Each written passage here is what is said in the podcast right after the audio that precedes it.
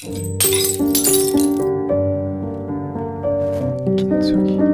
Kintsugi. Kintsugi. Kintsugi. Kintsugi. Kintsugi.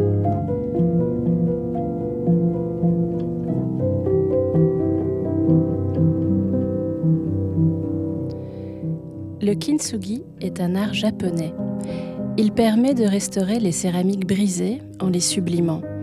On recolle les morceaux et on peint les fêlures à la poudre d'or. Ainsi reconstitué, l'objet retrouve une nouvelle vie, sans rien dissimuler de ses imperfections. Le kintsugi, ou l'art de célébrer le chemin parfois tortueux de la vie. Et si nous étions des kintsugi vivants? Et si nous faisions du beau avec du lait? Novi Kintsugi est une émission consacrée à tous ceux qui ont dû reconstruire leur vie après un drame, un accident ou une maladie. Une vie différente, mais une vie pleine de sens. Une vie qui a encore envie.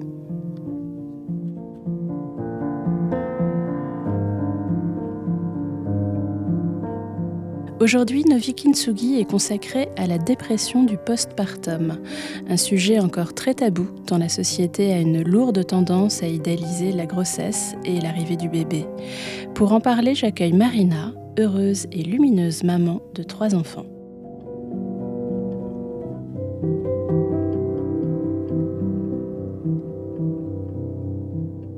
Bonjour Marina. Bonjour Claire. Marina, je te remercie infiniment d'avoir accepté de témoigner sur un sujet qui, je pense, euh, euh, fait très peur aux, femmes, euh, que ce soit celles qui sont déjà mamans ou qui ont le projet de l'être, c'est la dépression du, postpartum. Euh, J'aimerais que tu me, racontes déjà ton histoire, tout simplement. Donc, euh, donc je m'appelle Marina, j'ai 41 ans, j'ai trois enfants. Euh, donc un grand qui est né en 2005, euh, une fille qui est née en 2008 et une deuxième fille qui est née en 2014. Euh, donc pour ces trois enfants, j'ai fait un baby blues un peu prolongé pour le premier, donc qui n'a pas nécessité de suivi. Et par contre, pour euh, donc, euh, Ameline et Coralie, euh, j'ai fait deux postpartum assez importants qui, eux, ont, ont demandé un suivi derrière. C'est-à-dire que tu étais là pour les, pour les deux autres, donc Améline et, et Coralie, euh, dans une situation où on t'a dit que, que c'était plus un baby blues, c'est ça? Oui, tout à fait. Ça a duré trop longtemps pour que ce soit un baby blues et euh, Voilà, C'était plus sérieux. exactement. Est-ce que tu peux nous dire euh, quels sont les, les signes de cette dépression du postpartum? Parce que je sais aussi que euh, bon, c'est pas facile de témoigner sur un sujet comme ça, mais tu le fais aussi parce que tu voudrais que, que ça serve et que, et que justement euh, les, les femmes puissent reconnaître les signes et, et, agir aussi vite que possible. Donc toi, tu, ressentais quoi? Ça se manifestait comment? Euh, donc pour les- pour les deux filles, euh, donc ça a été surtout bah, très très simple. C'est qu'un matin, j'ai voilà, posé mon pied par terre en me levant et j'avais une boule dans la gorge, euh, une boule d'angoisse. Et euh, donc c'est à partir de ce moment-là où euh, voilà, j'ai commencé à vraiment pas me sentir bien, à pleurer, à plus avoir euh, trop de goût pour quoi que ce soit. Et tu m'as même dit que tu ressentais même des choses encore plus difficiles à admettre d'ailleurs. Euh, oui, donc effectivement, il y a voilà, ces signes euh, voilà, physiques où c'est le corps qui dit que euh, on se sent pas bien et on arrive aussi à certains moments d'avoir quelques idées noires malgré la beauté de la situation finalement de quand on devient maman. C'est ça qui est terrible probablement dans ce, dans ce phénomène, c'est que tout le monde autour de toi attend que tu sois dans la joie parce que tout est rose. Et sauf que en toi, c'est Pas rose du tout et plutôt noir effectivement. Donc, euh, Ce que tu me disais tout à l'heure, c'est que bah, ça a été... Euh, heureusement, tu, tu, as été guidée pour, pour voir un, un, psychologue donc assez vite après la naissance d'Ameline? Oui, alors, alors, assez vite. C'est mon initiative, on va dire. Alors, Ami, je dirais un petit peu, un petit peu de temps parce qu'elle est née début octobre et j'ai consulté en décembre. Euh, bah c'est ça, en voyant que vraiment ça ne passait pas, que c'était vraiment plus du baby blues, euh, en en parlant un petit peu autour de moi. Et donc moi, c'est une de mes amies qui m'a conseillé d'aller, euh, d'appeler en fait une psychologue de la maternité dans laquelle j'allais accoucher et qui avait un suivi qui pouvait être fait. Et, et, donc j'ai appelé, euh, voilà, dès que je sentais que, que ça passait pas tout seul. Euh, et ils m'ont rappelé très rapidement pour euh, mettre un suivi régulier jusqu'à ce que ça aille mieux. C'était un suivi personnel, c'était pas des groupes de parole entre femmes qui partagent, qui vivent la, la, même chose? Non, effectivement, c'était juste la psy et moi. Et comment ça t'a comment ça t'a aidé? Est-ce que bon déjà la, le, cette façon qu'on a quelque part de, de décharger son fardeau chez un psy, j'imagine, devait t'aider, mais vous êtes remonté un peu dans, dans ton enfance. Enfin, est-ce, que, est-ce qu'elle t'a permis de comprendre un petit peu euh, pourquoi toi, tu vivais ça? Euh, alors pour Ameline, la psy que j'ai vue, euh, elle ne m'a pas trop. C'était vraiment plus un suivi et je pense qu'elle veillait à ce que moi j'aille mieux de jour en jour et euh, je pense qu'elles sont aussi là euh, pour voir si euh, nos enfants vont bien. Et voilà, s'ils sont voilà, en sécurité et que voilà, arrive à, à, les élever correctement, au moins dans les premiers mois de leur vie. donc voilà, par contre, pour, pour Coralie, pour la naissance de Coralie, là on a beaucoup plus creusé. Déjà, j'ai été vue beaucoup plus tôt parce que j'ai commencé à voir la psy à mon quatrième mois de grossesse, euh, puisque là c'était inscrit dans mon dossier à la maternité, euh, que j'avais déjà eu un suivi pour Ameline. Et donc euh, ils m'ont proposé tout de suite, au bout du quatrième mois de grossesse, de commencer un suivi bah, pour être là au, voilà, au moment où ça n'allait plus aller. Et donc on a pensé que je n'en aurais pas pour Coralie, puisque les deux premiers mois se sont très bien passés. Et c'est au bout du deuxième mois où j'ai bah, mis mon pied par terre et j'ai cette fameuse boule qui est revenue. Donc exactement le, même symptôme. Exactement le même. Ça a dû être terrible pour toi ce, matin-là parce que tu, tu, savais ce que ça voulait dire. Et donc tu savais que là, tu allais à nouveau euh, faire une traversée du désert. quoi. C'est ça, et une traversée du désert et une traversée pendant laquelle on euh, on attend en fait le jour où ça va s'arrêter. Et voilà, le fait de ne pas avoir de date, quoi. On ne peut pas avoir de date hein, sur une dépression, mais c'est ça, de ne pas savoir quand est-ce que ça va se terminer, c'est euh, assez terrible. Et, euh, et donc là, par contre, la psychologue a voilà, essayé de creuser un peu plus pour savoir d'où ça venait, sachant que voilà, c'était déjà arrivé pour, pour la deuxième et que ça arrivait pour la troisième. Et là, il y a une une clé, où on ne sait pas si c'est ça ou pas, mais euh, où moi, ma maman a été hospitalisée un petit peu pour les mêmes raisons euh, quand j'étais bébé, à ma naissance. Euh, à peu près entre, pendant un mois, cinq mois et six mois à peu près. Et en sachant que moi, c'est généralement à partir du sixième mois des enfants où je, je, commence à aller mieux. Même si c'est pas forcément tout à fait ça, mais en tout cas, il y a voilà, du plus au bout de six mois où je me sens déjà, moi, euh, finalement un peu plus légère. Voilà, donc on, on porterait euh, quelque chose euh, voilà, de, de, de, générationnel et, de, et, et un traumatisme de l'enfance qui resterait en nous et qui, et qui ressortirait à ce moment-là. C'est quand même assez, assez impressionnant. Pendant cette euh, période de, de dépression, est-ce que tu ressentais de la culpabilité? Euh, Beaucoup, beaucoup de culpabilité. Euh, bah parce que comme, on, voilà, comme tout le monde le dit, hein, c'est que c'est une période qui est censée être merveilleuse, l'arrivée d'un bébé, on a grandi la famille, c'était voulu, c'était voilà, donc tout, était là pour que ça se passe bien, et sauf que moi, mon corps en a décidé autrement, et ma tête aussi peut-être un peu. Et, et donc c'était des larmes, et, et, et puis quoi d'autre? Est-ce que physiquement tu avais des signes? Est-ce que tu étais devenu qui en fait pendant cette période de dépression bah, Pas moi en tout cas. euh, je, des grosses difficultés quoi, à m'endormir et à dormir. Euh, voilà, J'avais des bébés qui, qui dormaient, qui ont commencé leur nuit tôt et bah, c'est la maman qui dormait pas. Et, euh, et après, j'avais plus envie de rien. Quoi, de, voilà, je, je subissais mon quotidien. Donc euh, voilà, très compliqué quand on, on, a tendance à être assez active. Et, euh, Oui, parce que je précise pour nos auditeurs, donc déjà je vais dire que je connais Marina très bien, euh, et que Marina c'est vraiment le genre de super maman en fait, hein, trois enfants qui bosse euh, avec ses trois enfants et qui est super organisée et qui fait plein de voyages, plein de vacances, plein de fêtes avec les copains, qui adore cuisiner.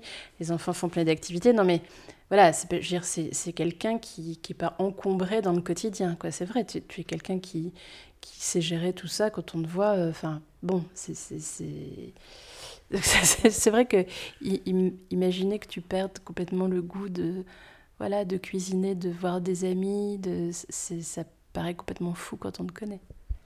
Oui, bah ouais, c'est ça. Je, je, subissais et c'est vrai que c'est. Euh, et on se rend compte qu'on va pas bien et, euh, et on a vraiment envie, envie de s'en sortir et de voir que. Euh, bah, on aimerait que ça se passe en, un claquement de doigts et ça se fait pas. Mais avec un bon suivi si je pense qu'il faut voilà, surtout pas hésiter à, à se faire suivre, à aller voir quelqu'un, à en parler, à, demander de l'aide. Euh, c'est essentiel. J'imagine qu'il y avait peut-être une autre peur euh, que, que, tu vivais aussi, qui était euh, peut-être celle que le lien mère-enfant ne, ne se fasse pas. Tu as eu peur de ça? Euh, oui, c'est vrai.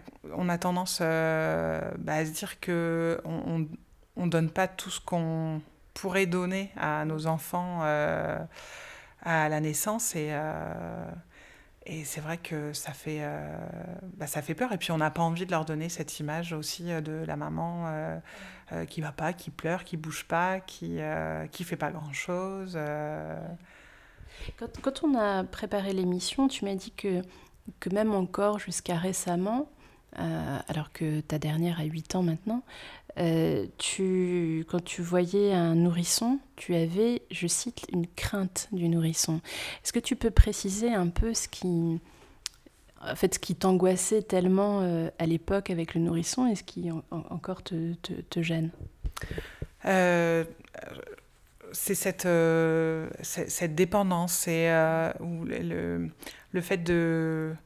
Euh, bah, quand un bébé pleure, on ne sait pas forcément pourquoi il pleure. Euh, c'est euh, donc c'est vrai que le, le, bébé est dépendant de nous, donc bah, il ne faut pas qu'il nous arrive quoi que ce soit, sinon voilà le bébé est perdu. Et je pense que nous aussi, on est dépendant du bébé. Quoi. Moi, je me sentais en tout cas dépendante de, de, mon bébé. Et donc, je m'interdisais aussi de faire des choses. Quoi. C'était, euh, en fait, on rentre aussi dans un cercle vicieux et, euh, et ce qui n'aide pas forcément à, aller bien. Tu, tu, voulais en fait que tout soit parfait pour ce bébé, que son rythme soit respecté au maximum, mais quelque part, tu t'interdisais complètement de d'être toi.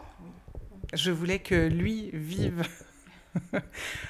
le mieux possible. Et finalement, effectivement, je pense que euh, je, ça m'empêchait, je peux pas dire je m'empêchais, mais ça m'empêchait en tout cas moi de vivre correctement. Et, euh, Donc, on, on, a dit que euh, donc tu as eu un, suivi psy, donc surtout pour les deux. les, les, deux filles, en fait, hein, tes, deux, tes deux dernières grossesses suivi qui est donc, euh, on le redit, euh, vraiment, vraiment essentiel. Euh, ben, J'aimerais bien savoir aussi Benoît, ton, ton mari, donc le papa dans tout ça, son rôle, comment ça s'est passé? Parce que ça a dû être très, très déstabilisant. Euh, bah D'ailleurs, je, je, culpabilisais aussi pour lui. Bah, c'est ça. ça. je, pense qu'on va faire bientôt une émission sur la culpabilité des mères, parce que là, il y a vraiment quelque chose. Euh, bah c'est vrai que pour lui, c'était vraiment pas facile euh, de ne pas savoir euh, bah, comment rentrer dans la maison et savoir comment ça allait se passer. la fameuse voilà, phrase ça va bien n'était presque pas autorisé. Il ne pouvait pas se permettre parce que sinon, euh, voilà, ça partait en pleurs. Euh, et, euh, et, lui était là pour, pour prendre le relais, pour essayer de faire en sorte que, que tout se passe bien, de faire comme si notre quotidien n'avait pas changé, comme si, voilà, essayer de me donner voilà, le plus d'habitude et te, garder du bon côté de la vie, te rappeler qui était la véritable Marina, c'est ça C'est ça. Euh, mais je crois qu'il y a quelqu'un d'autre aussi qui t'a énormément aidé. Euh, oui, ma maman. que... Petite émotion, mais bien, bien normale, parce que bah, voilà, hein, une maman n'en a qu'une. Donc ta maman, euh, euh, probablement compte tenu de ce qu'elle avait vécu, elle pour sa propre euh, grossesse. elle a, tu penses, repéré, senti, comme les mamans peuvent le faire, assez vite ce qui était en train de se passer?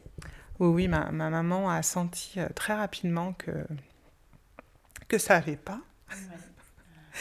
Et, Et, pourtant, elle, est, elle, était très loin à, l'époque, ta maman. Elle n'était pas en, en métropole Non, ma maman habitait à La Réunion, donc quand, euh, quand Tameline est née.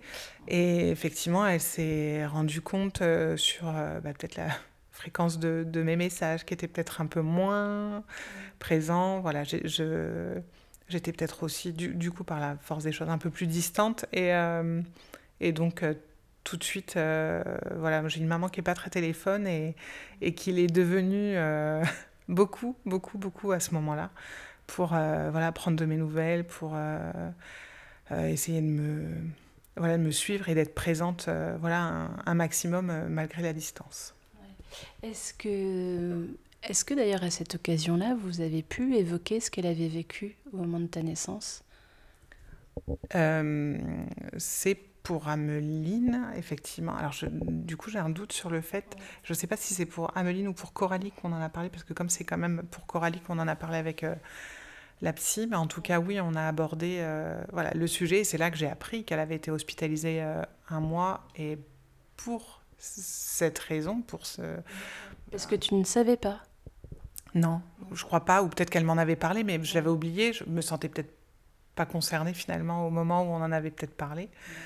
Et, euh, et donc, effectivement, voilà, c'est là où elle m'a dit qu'elle avait été hospitalisée pendant que j'étais petite, qu'elle aussi avait fait une dépression qui, je crois, à l'époque ne s'appelait pas du tout euh, dépression postpartum. Euh... Et, puis ça voulait dire aussi qu'à l'époque, on trouvait que c'était une bonne idée d'hospitaliser une maman sans son enfant? c'est ça, oui. Peut-être peut pas la meilleure des idées. Tu sais si ça lui est arrivé aussi pour ta sœur? Euh, Non, je sais pas. Euh, je je crois pas. Alors je crois pas qu'elle ait été hospitalisée parce que sinon on en aurait parlé. mais mais pour ma sœur, je sais pas. Donc, tu as été quand même très soutenue par, euh, par ton entourage. Finalement, tu n'as jamais dû faire face à une forme de stigmatisation ou de mots déplacés. Euh, euh, voilà. Parce que c'est vrai que quand même les gens sont souvent plein, plein, plein de conseils pour les jeunes mamans. Et c'est déjà très énervant quand on n'est pas en dépression postpartum. Alors j'imagine que ça peut l'être euh, encore plus. T'as pas eu trop à faire à ça finalement. Tu t'es un peu isolée, non? Euh, Oui, c'est vrai que je, je, pense que je me suis un peu isolée. Je me suis pas du tout penchée sur, euh, sur le sujet à ce moment-là. Bah, j'ai essayé de faire en sorte. Mais t'as pas souffert de mots déplacés? Mais non, rien. Plutôt des gens qui, qui avaient plutôt mal au cœur pour moi. Bon, je précise quand même que les trois enfants de Marina et Benoît vont très bien. Hein.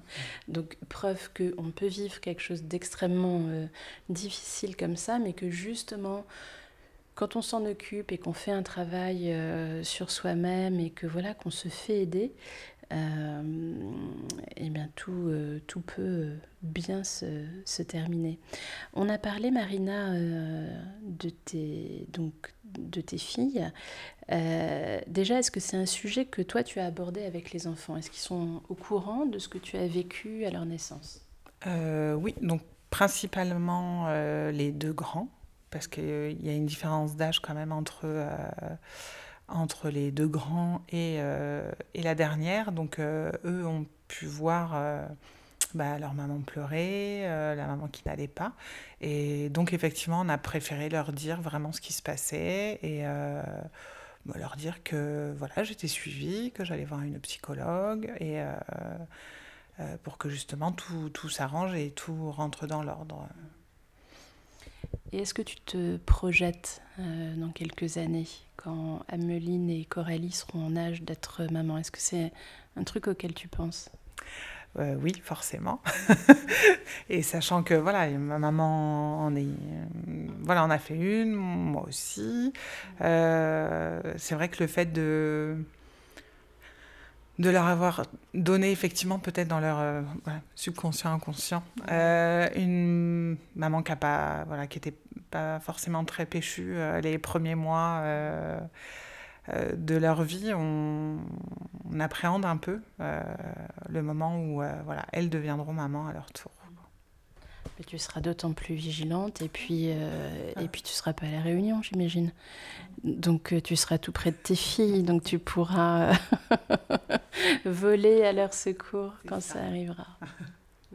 Bon, Marina, je te remercie infiniment parce que je sais que c'est jamais simple de, de témoigner euh, sur un, un, sujet qui est, bah, qui, est assez, qui est assez délicat quand même. toi qui adores la musique, euh, par quel titre aimerais-tu euh, terminer? C'est quoi la, la musique qui te redonne la pêche quand ça va pas? Euh, donc dans ces cas-là, j'aimerais bien écouter Catchy d'Offenbach. Eh ben, on va écouter ce titre tout de suite. Merci Marina. Merci Claire.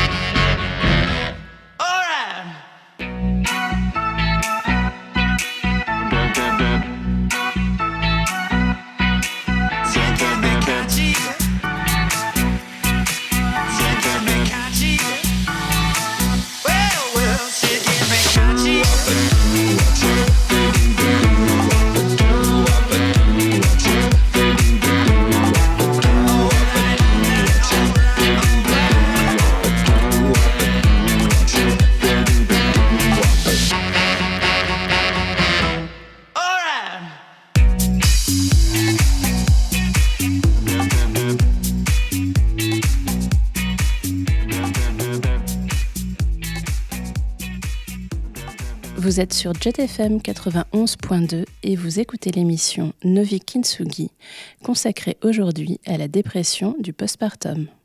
J'ai la chance aujourd'hui de recevoir Clémence Join, qui est praticienne en psychothérapie. Euh, Clémence travaille beaucoup autour de la périnatalité et aujourd'hui je vais l'interroger plus particulièrement sur la dépression du postpartum pour faire écho au témoignage de, de Marina et essayer de comprendre un petit peu mieux euh, ce qui se joue ici. Bonjour Clémence. Bonjour. Qu'est-ce que c'est qu'une dépression du postpartum? Est-ce qu'on peut euh, essayer de, définir euh, un, petit peu euh, ce qui se passe chez les mamans à, ce moment-là après la naissance alors une dépression du postpartum, c'est effectivement un état dépressif qui va survenir après l'accouchement. Euh, qui sera à différencier du baby blues. Euh, le baby blues étant euh, effectivement un syndrome qu'on peut d'ailleurs appeler, je crois, le, syndrome du troisième jour, qui survient donc effectivement trois jours après l'accouchement et qui est plutôt lié euh, à un changement hormonal en fait. Hein. Ce baby blues là, euh, donc le syndrome du troisième jour, euh, va passer assez, assez rapidement et facilement au bout de quelques jours en fait. Alors que la dépression du postpartum peut survenir quelques temps après l'accouchement, pas forcément juste après. Et surtout, elle va s'installer en fait. Hein. C'est cet état dépressif va s'installer. Euh, et ça peut être effectivement euh, assez perturbant pour, euh, pour la maman, puisque on pourrait croire qu'après un accouchement, on est dans un, un bonheur voilà, immense avec l'arrivée du bébé, tout ça. Et donc ces sentiments, cet état un peu dépressif va être assez compliqué à accepter et recevoir par la maman. Du coup peut créer effectivement chose un peu tabou. Euh, voilà. Et c'est là qu'effectivement ça peut euh, s'installer durablement. Euh, donc, il bah, faut avoir un peu les signes en tête. Alors, justement, quels sont les signes? Alors les signes, effectivement, bon, ça va être tout ce qui va être lié à une dépression. Donc ce qu'on entend par dépression, c'est effectivement euh, par exemple une grande lassitude, euh, beaucoup moins d'envie à faire les choses. Euh, ça peut être des crises de larmes. Ça peut être, ça peut être, alors une très grande fatigue. Et j'ai envie de vous dire, en même temps, avec l'arrivée d'un bébé, souvent, on est quand même très fatigué. Mais voilà, voir si vraiment il n'y a jamais de moment où on arrive à récupérer, par exemple ou si vraiment cette fatigue, elle nous invite à beaucoup dormir ou au contraire, elle perturbe beaucoup notre sommeil. Alors c'est pareil, c'est vrai que c'était très délicat cette idée du sommeil et de fatigue parce qu'autour d'un accouchement, c'est vrai qu'on est perturbé dans nos rythmes. Euh, donc voilà, c'est assez, assez délicat. Donc, il faut voir ce symptôme-là, mais aussi d'autres symptômes.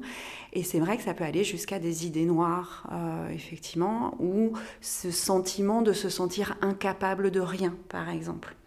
Euh, donc ça, ça peut être un peu les premiers signes en fait. Euh, et donc, euh, bah, si on identifie ça, si on l'identifie qui s'installe dans la durée, parce que si vous ressentez ça une journée mais que le lendemain ça va, bon bah c'est pas forcément une dépression. Mais si vous sentez que ça s'installe, que c'est sur plusieurs jours, plusieurs semaines que c'est comme ça, là effectivement ça peut valoir le coup de consulter.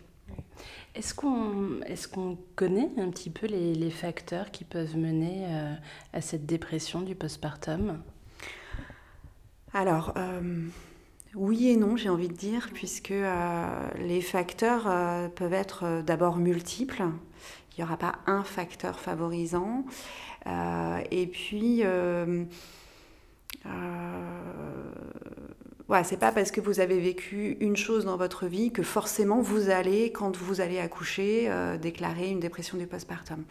Ça, c'est quelque chose qui est assez mystérieux. Euh, alors, néanmoins, c'est vrai que euh, des personnes qui ont pu déjà vivre une dépression dans leur vie peuvent développer une dépression du postpartum mais pas forcément en fait. Euh, ça va aussi dépendre de comment euh, aura été euh, accompagnée la dépression auparavant. les personnes aussi qui ont pu vivre des deuils dans leur passé qui n'auraient pas été traversés entièrement. Euh, ça peut, puisque euh, la période de, l'arrivée d'un bébé, c'est aussi une période de deuil, en fait, euh, la deuil de, la vie d'avant, par exemple, le deuil de la vie d'avant, le deuil voilà, de différentes choses. Parfois, on renonce à des choses, par exemple, je sais pas, on renonce à l'allaitement pour une raison ou une autre, alors que dans notre idée, c'était évident qu'on allait allaiter notre bébé. Bah, voilà, la vie fait que, bah non. Euh, donc ça peut être par exemple le deuil de l'allaitement. Et en fait, il se trouve que lorsqu'on on entame un nouveau deuil, ça réouvre les anciens. Euh, donc bah, parfois on peut être du coup traversé par euh, aussi des, des, émotions, des sensations de choses du passé. Et ça arrive à ce moment-là. Donc voilà. À ce moment-là où de toute façon on est quand même un peu fragilisé et, plus fatigué. Donc ça ce sont aussi probablement des, facteurs euh, qui favorisent ça. Est-ce que euh, les accouchements euh, particulièrement difficiles peuvent aussi être à, l'origine du trouble? Alors oui, et dans ces cas-là, on ne sera pas forcément dans la sphère de la dépression postpartum, mais plutôt dans la résultante d'un traumatisme, et donc qui peut développer des troubles de stress post-traumatique. Euh, et effectivement, euh, tout ce qui va être trouble de stress post-traumatique peuvent faire penser à une dépression. Euh, il va y avoir des petites nuances néanmoins. par exemple, si vous, si vous vous refaites votre accouchement enfin, si vous, repensez à votre accouchement en boucle, de manière un peu systématique, où vous avez des flashs, ou qu'il il y a des, choses où voilà, ça va vous apporter euh, nerveusement ou, émotionnellement des choses euh, compliquées, euh, de manière un peu inattendue.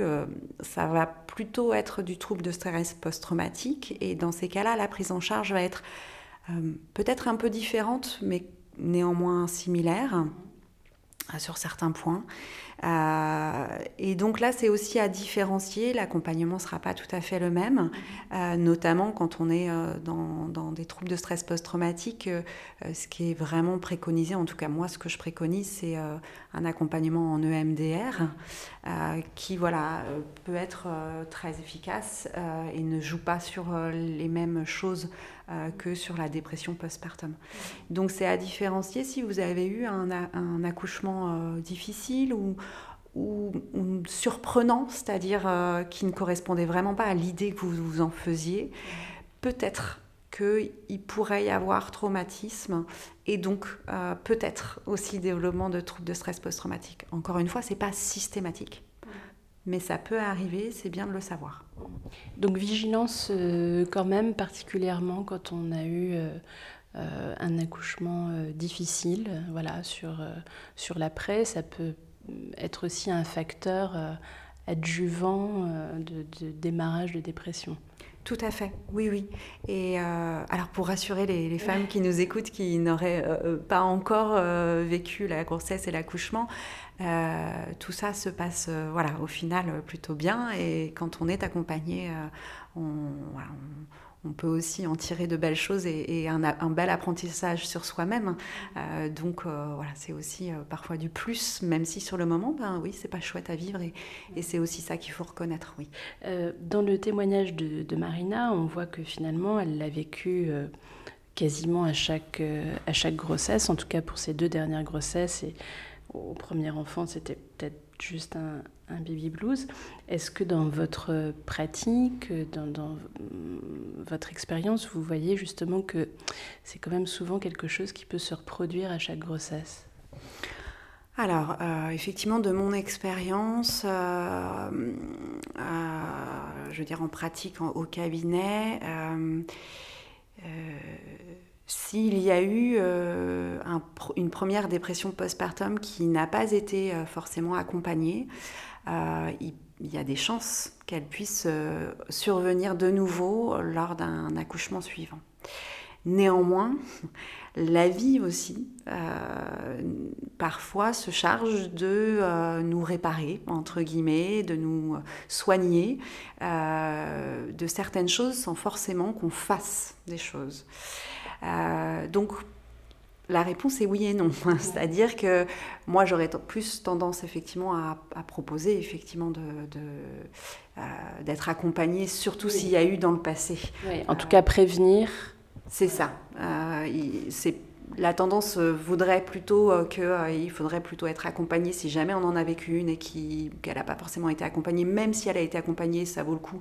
Et effectivement, dans le témoignage d'avant, on l'a bien entendu que même avant l'accouchement, elle commençait déjà à être accompagnée et ça c'est super parce qu'il y a aussi à prévenir, comme tu disais. donc, donc oui, on va plutôt être sur cette tendance-là. Et pour autant, ça peut aussi ne pas être forcément euh, le cas. Oui, pas de fatalité. Euh, il y a quelque chose dont j'aimerais parler, c'est ce, mot de, culpabilité. Je disais en riant, faisant l'interview de Marina, qu'un jour je ferai une émission sur la culpabilité des femmes et des mères. vous, vous devez l'entendre beaucoup, ce mot de culpabilité, dans ce cabinet. Oui, effectivement, je, l'entends beaucoup et euh, je tiens toujours à le replacer du coup. Euh, à la fois, euh, la culpabilité ressentie par l'être humain est très utile. donc je, vais quasiment jusqu'à remercier ou à inviter la, patiente à, à, remercier cette culpabilité. sans cette culpabilité, moi je m'interroge. S'il y a absence de culpabilité, euh, je m'interroge notamment sur les liens mère-enfant. Euh, qui pourraient du coup euh, être absents. Et là, pour le coup, il y a danger à la fois pour l'enfant et pour la mère. À partir du moment où il y a culpabilité, il y a prise de conscience, il y a métaposition, c'est-à-dire ce fameux pas de côté, sur tiens, mais je fais quoi, comment, est-ce que c'est OK? Donc, voilà, moi je replace déjà, je réhabilite la culpabilité au bon endroit. Euh, en revanche, je vais quand même surveiller que la culpabilité n'envahit pas tout et euh, ne fige pas. Euh, et c'est dans ce cas-là qu'on peut effectivement accompagner une culpabilité qui serait débordante. et je vais aussi replacer le contexte sociétal. qui ne favorise pas du tout la, la, prise de place, la prise de position de la femme dans sa maternité. Euh, parce que voilà, il y aurait euh, l'injonction entre guillemets à euh, quand on est jeune maman, on est absolument pleine de bonheur et voilà, les pubs, les réseaux sociaux sont bardés d'images euh, dégoulinante de bonheur euh, lorsqu'on vient d'accoucher euh, ou juste voilà dans les premières années de vie avec bébé. Et c'est pas du tout la réalité. Donc attention à ça parce qu'effectivement il y a aussi beaucoup à replacer c'était quoi l'attente qu'on avait?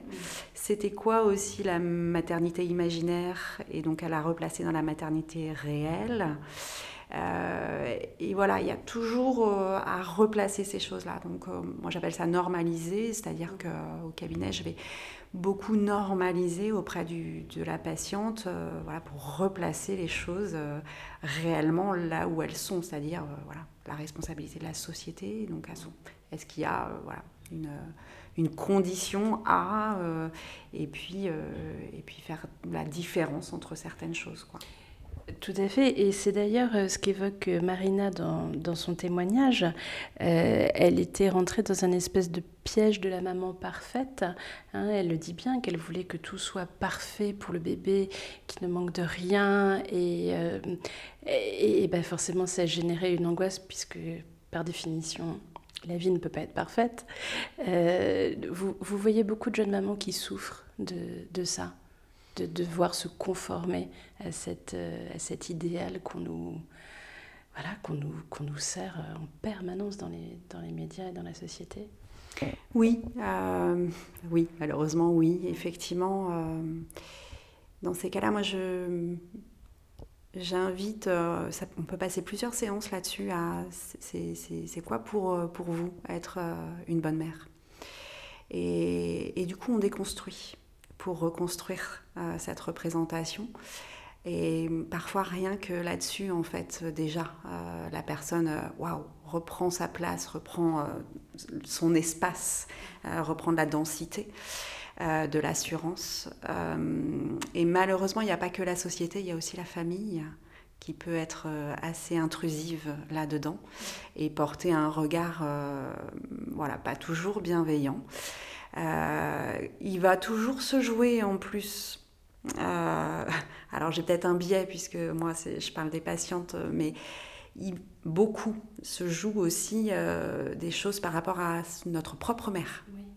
Hein, euh, donc euh, la patiente arrive, elle est elle-même mère, en tout cas elle, le devient depuis peu, elle est devenue depuis peu et elle va aussi être confrontée au propre regard de sa mère sur sa maternité. Donc là, il peut se jouer aussi pas mal de choses, des choses de l'enfance aussi.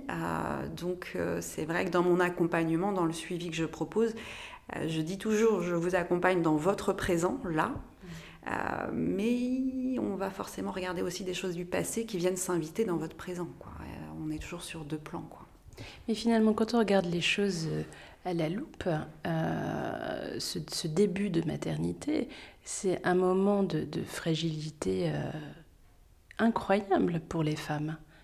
Elles ont, elles ont là sur les épaules quelque chose d'extrêmement lourd. Oui, euh, c'est vrai. Et en même temps, elles ont une force euh, incroyable euh, que je, les invite à, découvrir. Alors, c'est vrai que peut-être plus particulièrement dans notre société aujourd'hui, et là c'est peut-être mon petit côté socio, je crois que de plus en plus les femmes sont, sont isolées euh, dans les débuts de maternité, contrairement à avant. On disait avant que c'était tout un village qui éduquait un, enfant. Aujourd'hui, les femmes sont très isolées, effectivement, et en ça, je pense que euh, la fragilité est encore plus grande. Euh, donc c'est vrai que c'est pas une période simple. c'est aussi pour ça qu'on normalement on est plutôt deux euh, mais j'ai envie de dire, il faudrait effectivement plutôt tout un village en fait. Euh, donc oui, effectivement. Et, un village bienveillant. Oui, voilà, je préconiserais plutôt un village bienveillant, on est d'accord. Euh, cette dépression du, du, postpartum, donc elle a évidemment de multiples causes. Est-ce que, pour rebondir sur ce qu'on vient de dire, est-ce que ça peut aussi être lié au fait qu'au fond, quand on, quand on devient maman, enfin quand l'enfant euh, naît après neuf mois euh, d'attention, est-ce qu'on peut aussi souffrir euh, bah, de passer au second plan, d'être juste la maman d'eux, de sentir un peu invisible? Est-ce que ça, ça peut aussi créer une espèce de, de grand vide en fait? Oui, alors pas toujours, mais c'est vrai que oui, ça peut. Il y a un changement d'identité. alors, un ajout d'identité plutôt, euh, et c'est comment composer avec toutes les parties de nous, euh, c'est-à-dire euh, la femme que je suis, l'amante que je suis, la sœur que je suis, la fille que je suis et la mère que je suis, effectivement. Alors on peut ajouter la professionnelle, voilà, donc c'est toutes les parties de nous, et effectivement là il y a une nouvelle case qui vient de se créer, c'est la mère de. Euh, euh, et, cette nouvelle identité, effectivement, elle n'est pas simple euh, pour certains, certaines à, voilà, à assumer, à prendre conscience, à, intégrer. et c'est vrai que pendant les, pendant les neuf mois de, la grossesse, la, la, femme est très choyée. voilà, il y a même des personnes qui vont se concentrer sur son ventre, donc on est sur, sur, sur son corps. Il y a, en plus euh, une médicalisation autour de la grossesse qui est très très présente, euh, de plus en plus peut-être. Euh, aujourd'hui en tout cas c'est présent. et effectivement, voilà, dès l'accouchement, quand la famille arrive, ou même le personnel médical, bah, tout de suite les regards vont être portés plutôt sur le bébé. Et pour certaines, ça peut être effectivement très très compliqué à, à, comprendre, parce que c'est aussi très soudain en fait, et donc à intégrer petit à petit. Ça, c'est pas simple non plus, oui. On, parle, et heureusement, hein, de plus en plus de cette dépression du postpartum.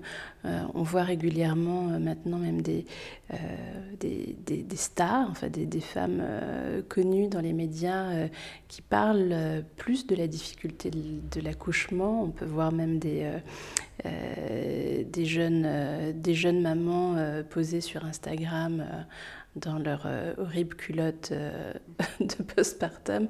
Ah bon, voilà, on, commence quand même à en parler plus.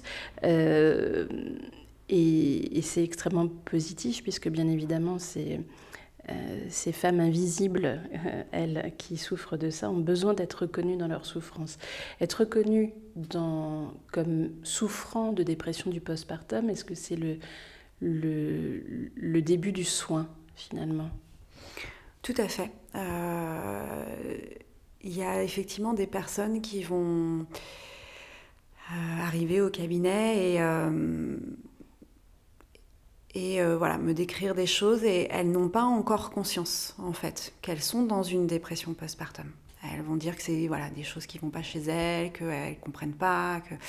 Donc comme je disais, là je normalise beaucoup en fait et c'est cette première étape, euh, c'est de comprendre où elles sont et de que ce terme médical existe, euh, c'est déjà énorme parce qu'elles savent à quoi, c'est rattaché en fait, elles comprennent ce qui se passe. Euh, et, dans ces cas-là, elles peuvent mieux reprendre le contrôle aussi. Euh, parce qu'elles savent, elles comprennent euh, ce qui se joue, dans quelle mesure. Et donc, de par ça, elles peuvent du coup mieux s'asseoir et mieux comprendre dans ce qu'elles traversent. C'est pas pour autant que c'est plus simple, mais au moins déjà il y a une reconnaissance. Et puis dans ces cas-là, il y a aussi toute une équipe euh, médicale qui peut se mettre en place. Ça peut aussi être mieux communiqué auprès de la famille. Euh, donc c'est pareil, voilà, plus, plus on va pouvoir euh, communiquer autour, mieux la, la, femme sera prise en, charge et accompagnée correctement et, et, dans son rythme. Mm. Oui, il faut identifier cet ennemi pour lutter. C'est évidemment nécessaire. Euh, on l'a très rapidement évoqué, j'aimerais revenir euh, dessus. Est-ce que la dépression du postpartum peut avoir un, impact euh, sur la constitution du lien mère-enfant alors oui, tout à fait. et ça, c'est vrai que en cabinet, mais évidemment aussi dans toutes les structures médicales, euh, c'est quelque chose auquel on, va faire très attention en tant qu'accompagnant. Euh, et la maman parfois peut, commencer à le sentir, à le ressentir ça.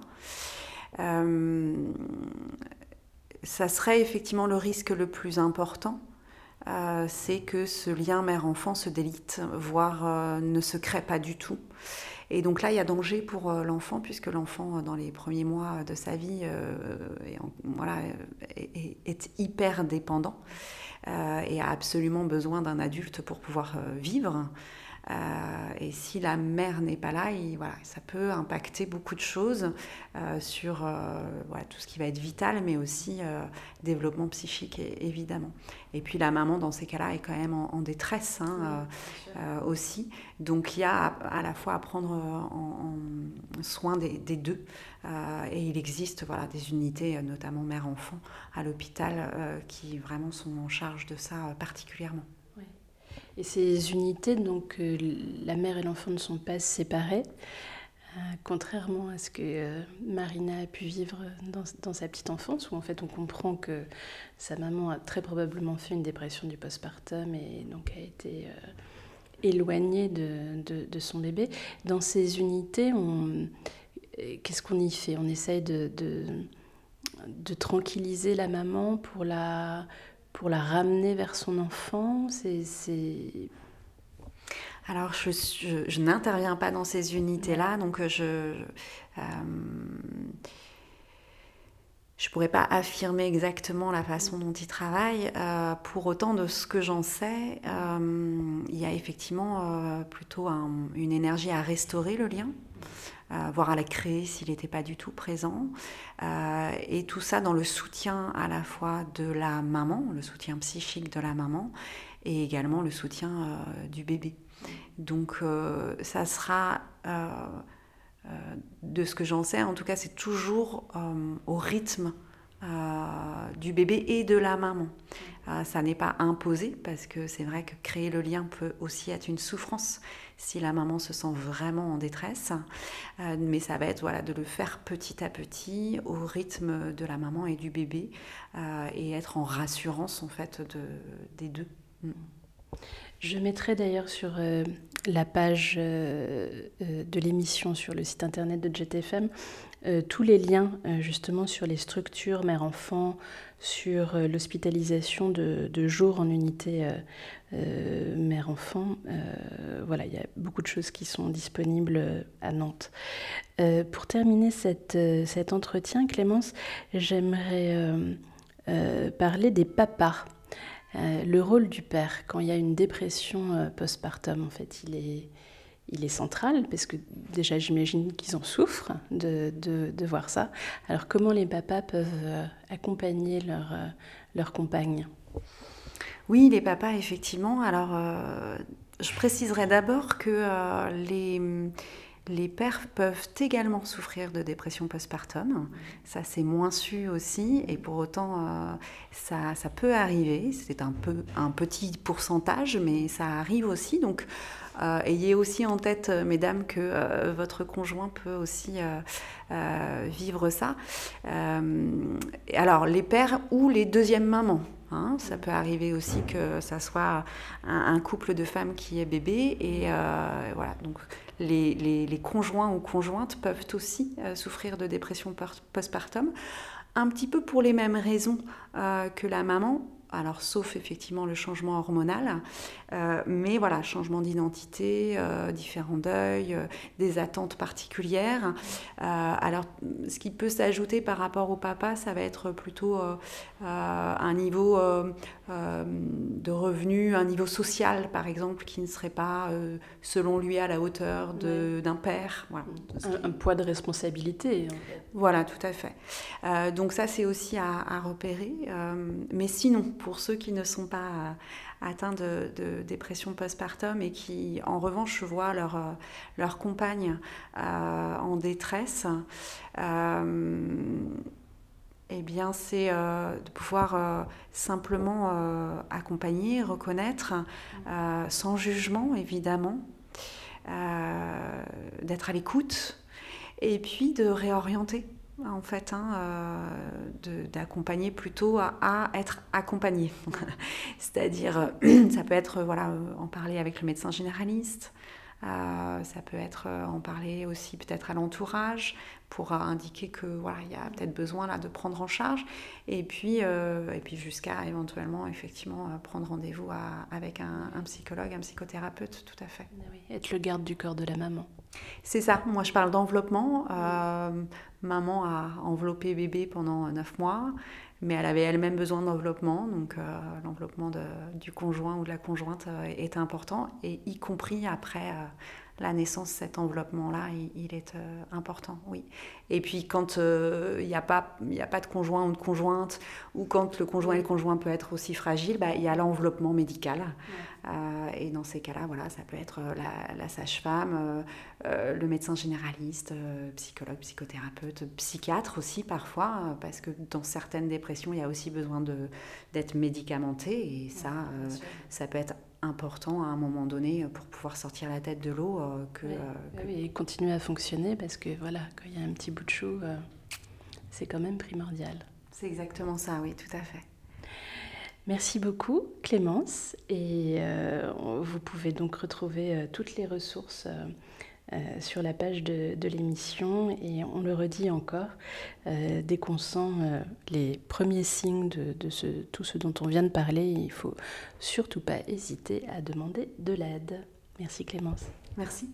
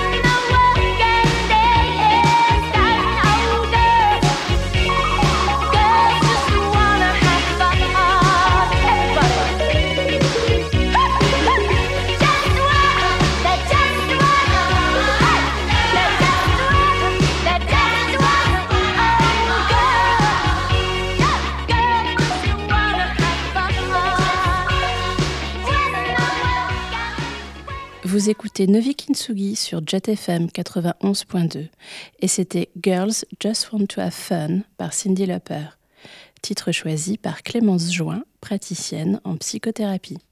Kintsugi.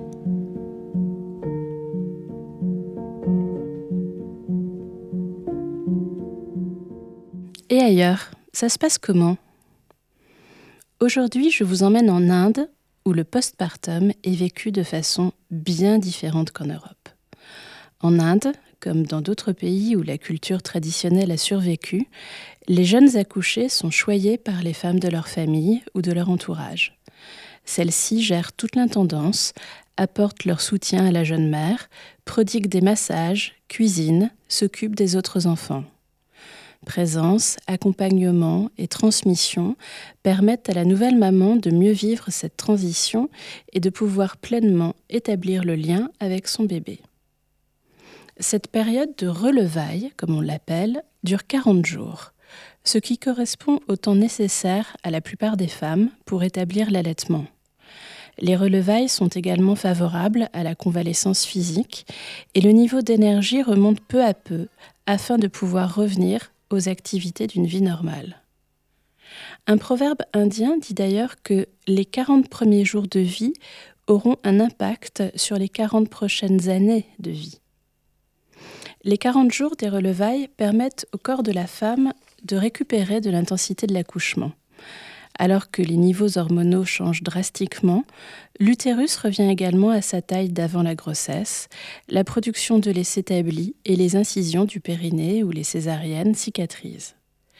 Les femmes deviennent mères, même si ce n'est pas pour la première fois, en assimilant les événements liés à la naissance, en s'ajustant au manque de sommeil et en répondant aux nouvelles demandes de leur corps.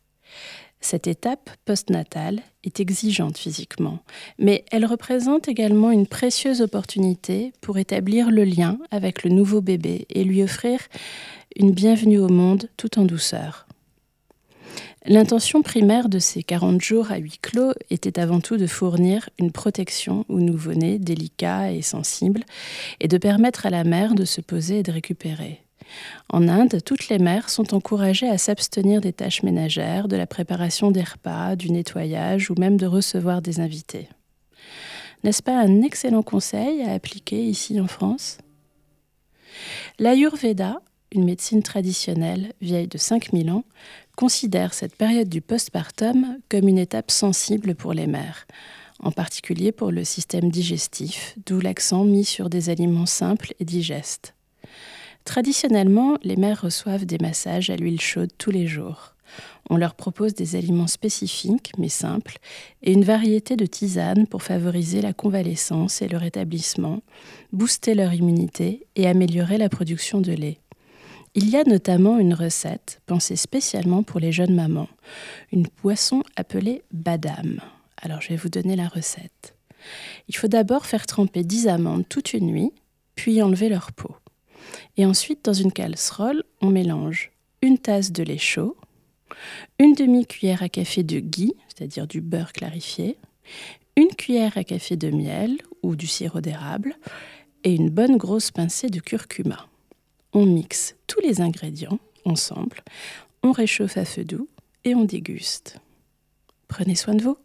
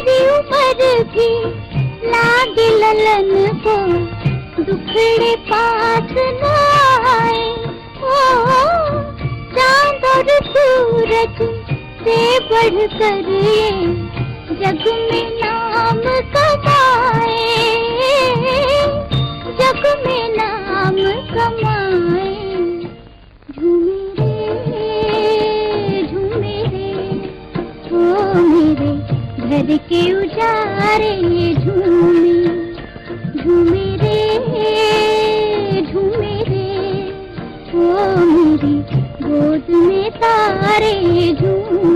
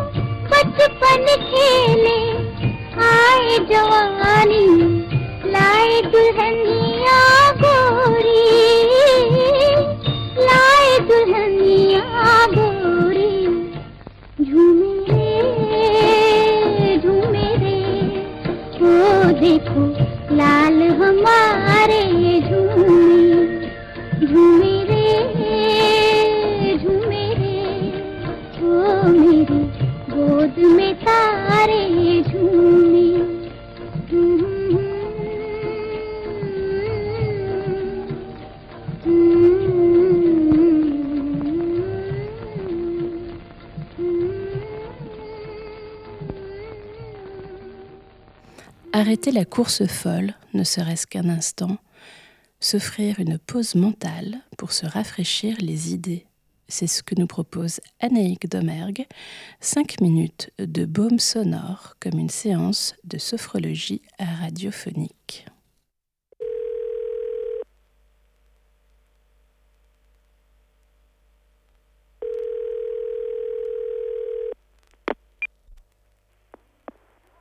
On y pense depuis longtemps.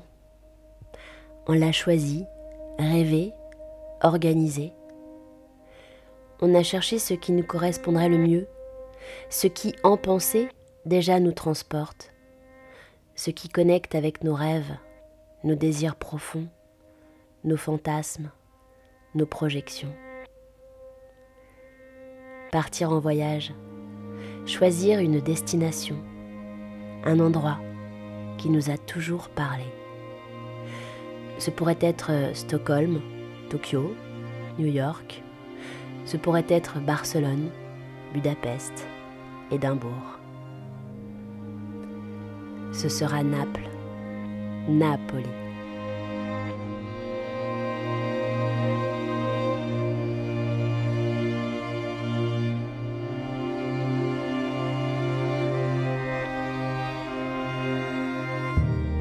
On a lu Eri de Luca, on a écouté Nino Rota, mangé des pizzas, et à chaque fois on s'est dit un jour j'irai là-bas, à Naples.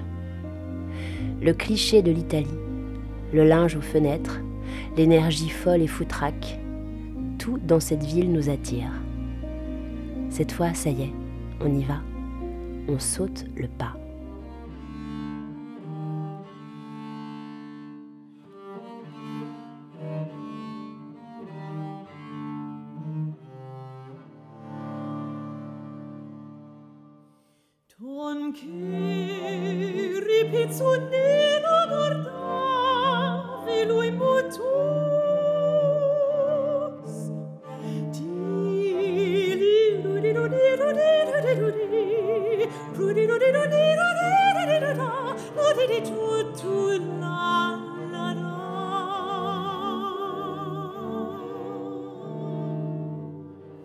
Pas seul. On part avec l'une des personnes que l'on chérit le plus au monde, tant qu'à faire. Les semaines avant le départ filent à vive allure. On y pense. Cela reste abstrait. Dans trois semaines, j'y serai. Sept jours. Trois. Enfin le jour du départ. Nous y voilà. Excité, fébrile, on boucle sa valise et on file vers l'aéroport. Notre corps est toujours là, notre tête déjà partie.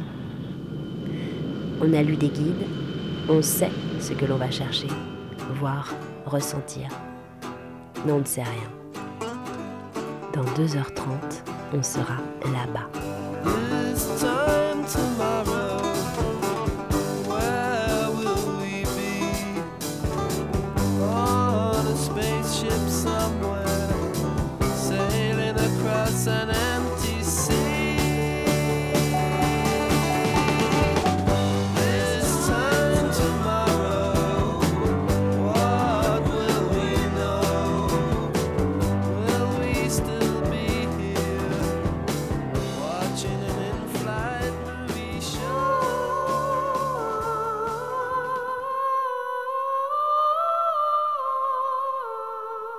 Premières images de Naples, vues du ciel, encaissées entre les volcans nimbés d'une lumière crue, la chaleur que l'on devine dans l'épaisseur de l'air. Aéroport de Naples, début de l'aventure. À l'attente des bagages, un jeune curé en soutane, un grand-père qui crie sur son fils dans un italien éraillé, voix du mafieux dans les films. Femme à la poitrine généreuse, moulée dans des t-shirts à strass.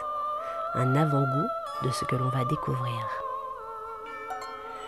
À la sortie, les taxis nombreux attendent les clients. Et c'est un policier qui en assure le bon fonctionnement. On imagine l'empoignade sinon. On monte dans un taxi branlant, photo de la mama sur le tableau de bord, chapelet accroché au rétroviseur. Uno zero nuevo via Duomo. Le voyage commence vraiment. On traverse des faubourgs denses et sales, le regard happé par le moindre détail de la vie des gens d'ici.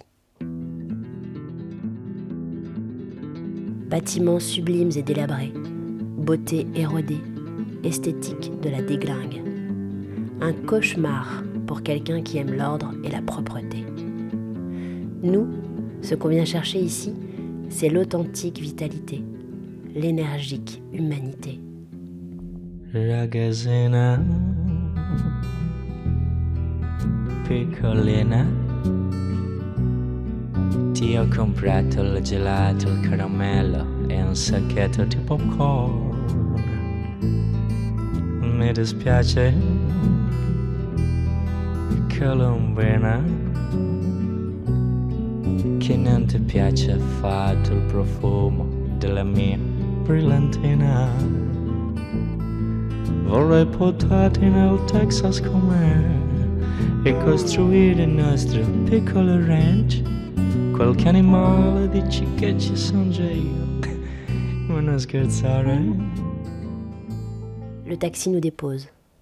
On découvre son nid, joli, cosy et frais, avec une immense terrasse qui donne sur le Vésuve. Le Vésuve, le volcan le plus dangereux du monde. Dangereux parce qu'actif, dangereux parce que 3 millions de personnes vivent aux abords, en sursis.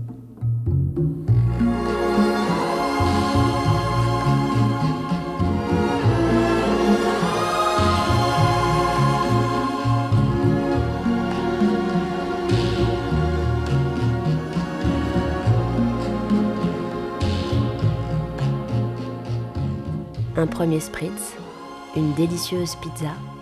Le dépaysement commence aussi avec la nourriture. On ne cesse de se répéter la chance qu'on a d'être là. On est exalté de ce qui nous attend. L'inconnu que l'on va connaître, les noms sur lesquels on va mettre un paysage, les images. Même en fermant les yeux, nos oreilles voyagent. La langue italienne chantante aux accents napolitains tonitruants, les klaxons incessants, les tubes kitsch dans chaque bar, chaque restaurant. Ancora tu. Non mi sorprende, lo sai. Ancora tu. Ma non dovevamo vederci più. E come stai? Domanda inutile. Première nuit où l'on dort dans cette ville inconnue. Milliers de petites lumières, deux, trois feux d'artifice qui pétaraderont chaque soir en pleine ville pour fêter divers événements familiaux. Au loin, l'ombre hypnotique et menaçante du Vésuve. La nuit est pleine de rêves.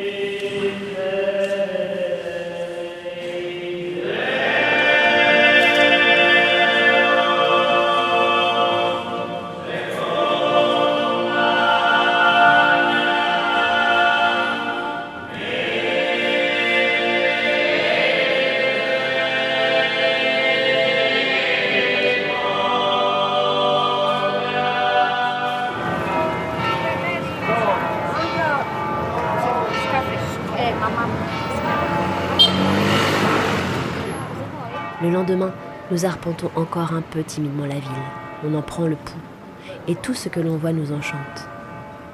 Le chauffeur de taxi qui se signe devant chaque église, tous les 50 mètres. Les familles à quatre sur un scooter, sans casque, avec des sacs de course. Et cette voiture rouge, remplie d'enfants à l'arrière, chantant à tue-tête, avec la mère la clope au bec, et le regard merveilleux de cette petite fille accoudée à la fenêtre, si plein de joie.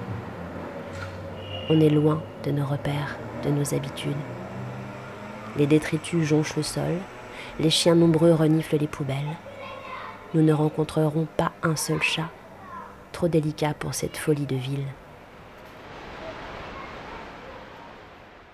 Nos pieds nous promènent d'étroites ruelles, pas toujours bien famées, à de grandes artères écrasées de soleil. Les boutiques pour femmes regorgent de vêtements de mauvais goût, aux couleurs criardes et d'un sexy tout relatif. Les effluves de pizza, les odeurs d'essence mêlées au parfum des embruns. Tout est intense, jamais de silence. Ça et là, des petits hôtels dressés à même la rue, pour honorer un saint ou un défunt. Parfois, ce sont même de grandes vitrines emplies de bondieuseries et de photos de Julieta, Roméo, parti trop tôt, ou Georgina, la maman à l'air sévère. Une dame gare son scooter et dépose ses courses dans une bassine aussitôt remontée par une poulie quelques dizaines de mètres plus haut par son mari. Des enfants jouent au ballon entre les voitures, tous habillés en footballeurs, avec déjà des mimiques de petits machos. Le dieu ici reste Maradona. Des musées regorgeant de pièces sublimes, mais dans des scénographies douteuses. Des restaurants délicieux qui ne payent pas de mine. Un cornetto, croissant local, trempé dans un délicieux cappuccino. On est les rois du monde.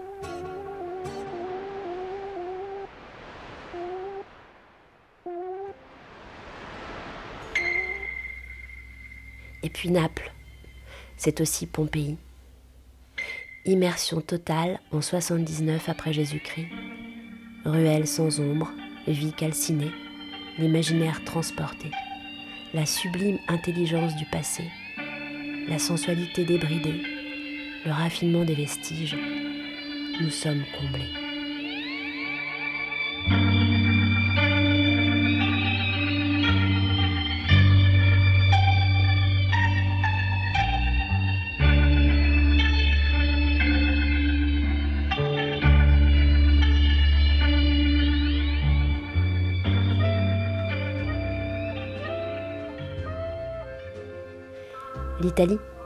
C'est la Dolce Vita. Et qui mieux que Capri incarne cette idée? Nous voici donc à quelques encablures de Naples, la suffocante. Sur cette île paradisiaque constellée de bougainvilliers, truffée de façades blanches éblouissantes, diluée dans le bleu du ciel et de la mer. La mer ici est tyréenne. entre bleu lagon et bleu nuit. Mer dans laquelle on plonge avec délice pour le premier bain de l'année. Baptême dont on se rappellera longtemps. Retour salé et revitalisé dans la frénésie napolitaine. Spritz encore. Vieille femme en habit de veuve, accrochée à sa fille, à l'arrière d'un scooter qui pétarade. Tout va vite, tout vit fort et plein ici. Tout enchante. La fraîcheur des fruits de mer, le prix des fraises, l'enfer frais des catacombes et son lot d'histoires sordides. C'est la vie, c'est la mort, c'est la vie. Cette vie dense, bruyante, étourdissante, dans laquelle on sue et on se fond avec une joie enfantine et gourmande. Et l'on commente à l'infini ce que l'on voit, ce que l'on ressent, et se partage avec l'être aimé est la plus belle chose qui nous soit donnée. Vivre le beau, l'étonnant, l'amusant, ensemble.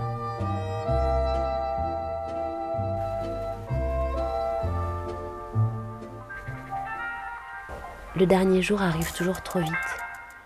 Une légère mélancolie, teintée de fatigue, s'invite à la dernière journée.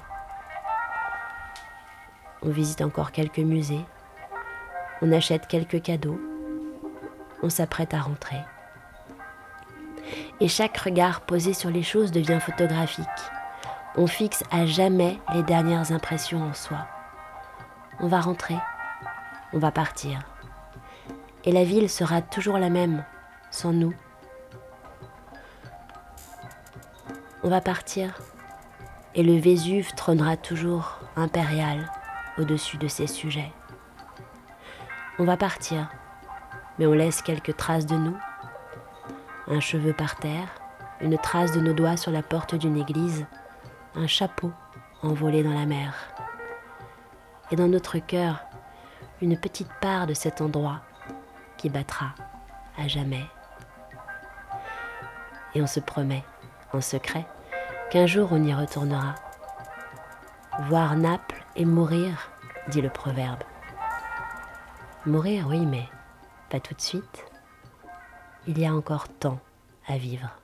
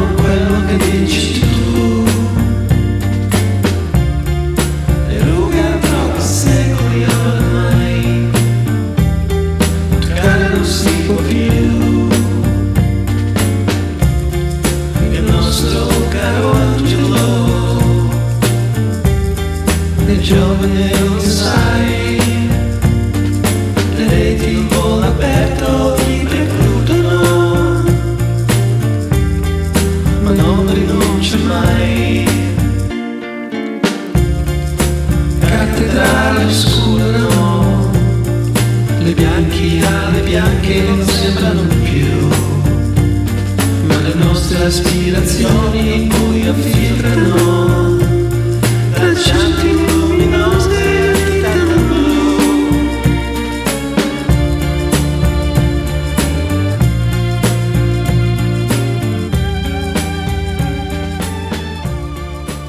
Novi Kintsugi, c'est fini pour aujourd'hui. Un grand merci à Marina pour son témoignage courageux sur un sujet encore trop tabou, à Clémence Join, praticienne en psychothérapie. Je vous encourage à aller voir son site clémence sans accent-join afin de mieux découvrir ses domaines d'activité. Et bien sûr, si vous vous sentez concerné par la dépression du postpartum, il ne faut pas hésiter à demander de l'aide à votre médecin généraliste, votre sage-femme, ou s'adresser au centre nantais de la parentalité qui se trouve au 85 rue Saint-Jacques et qui est joignable au 02 40 84 60 58. Un grand merci aussi à Anaïk Domergue invente, écrit et raconte si bien nos précieuses 5 minutes de bien-être sonore. Et bien sûr, merci à Henri Landré, parrain, réalisateur des Kintsugi. Cette émission a été conçue et présentée par Claire Jacob. Vous pourrez retrouver les contacts et ressources mentionnées dans l'émission sur le site de JetFM, ainsi que sur notre page Facebook et notre compte Instagram Novi Kintsugi. Et Kintsugi, ça s'écrit K-I-N-T-S-U-G-I. Et si vous vous sentez l'âme Kintsugi, si vous souhaitez témoigner, n'hésitez pas, mais vraiment n'hésitez pas à m'envoyer un message à l'adresse auditeur au singulier at jetfm.asso.fr.